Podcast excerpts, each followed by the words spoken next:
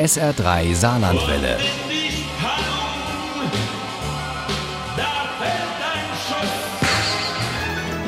Der Krimi-Tipp.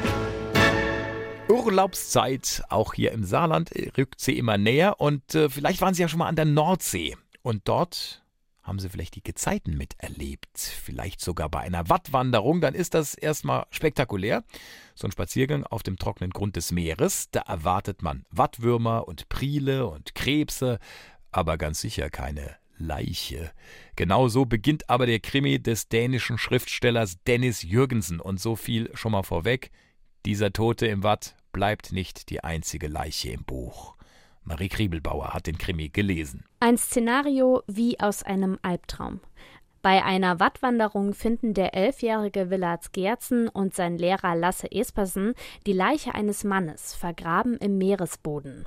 Das ist der erste große Aufreger. Der zweite lässt nicht lange auf sich warten.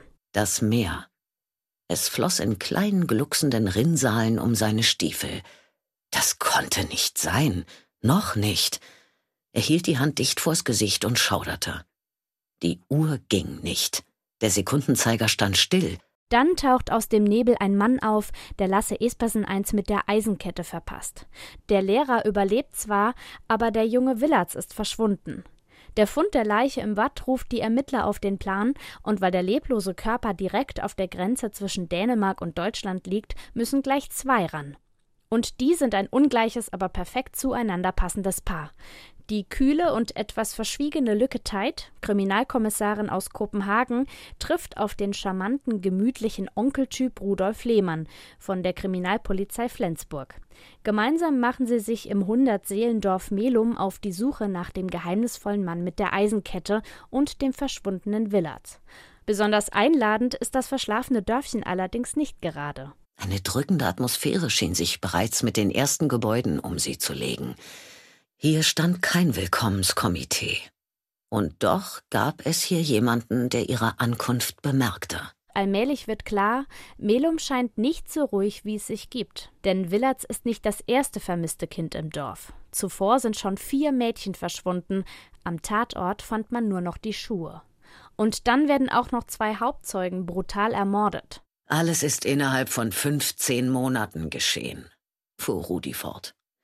Die letzten fünf Vorfälle innerhalb von wenigen Tagen. Das ist eine Crime Rate, die für einen Ort von der Größe Melums schon etwas heißen will. Natürlich gibt es einen Zusammenhang. Um den Fall aufzuklären, ermitteln Rudi und Lücke in alle Richtungen und nehmen sogar Kontakt zu einem Pädophilen auf. Der liefert einen entscheidenden Hinweis, was die gefundenen Kinderschuhe angeht.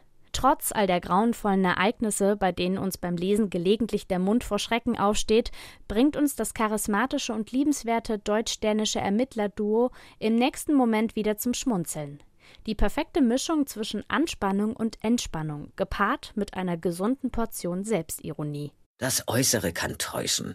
Auf einigen meiner Kinderbilder würdest du mich für einen Serienkiller halten. Sie lachte. Ein Kekskiller. Ja, ich war fett, klein, fett und hässlich. Du hast zweimal fett gesagt. Das ist notwendig. Gezeitenmord ist nichts für Zartbeseitete. Immerhin geht es um Entführung, Pädophilie, um Verstümmelung, Folter und Kannibalismus. Von vorne bis hinten strotzt der Krimi nur so vor Spannung. Autor Dennis Jürgensen schafft durchweg eine düstere, schaurige Atmosphäre, die manchmal von den beiden Ermittlern erhellt wird. Der Krimi zieht einen in seinen Bann, und bevor man sich's versieht, ist man umschlossen, wie ein Wattwanderer von der Flut. Gezeitenmord von Dennis Jürgensen ist bei Kiepenheuer und Witsch erschienen. Der Krimi hat 332 Seiten und kostet 15 Euro.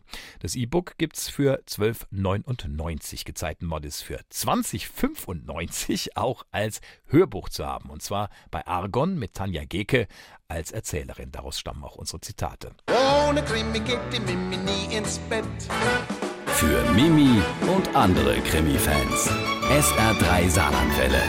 Hören, was ein Land fühlt.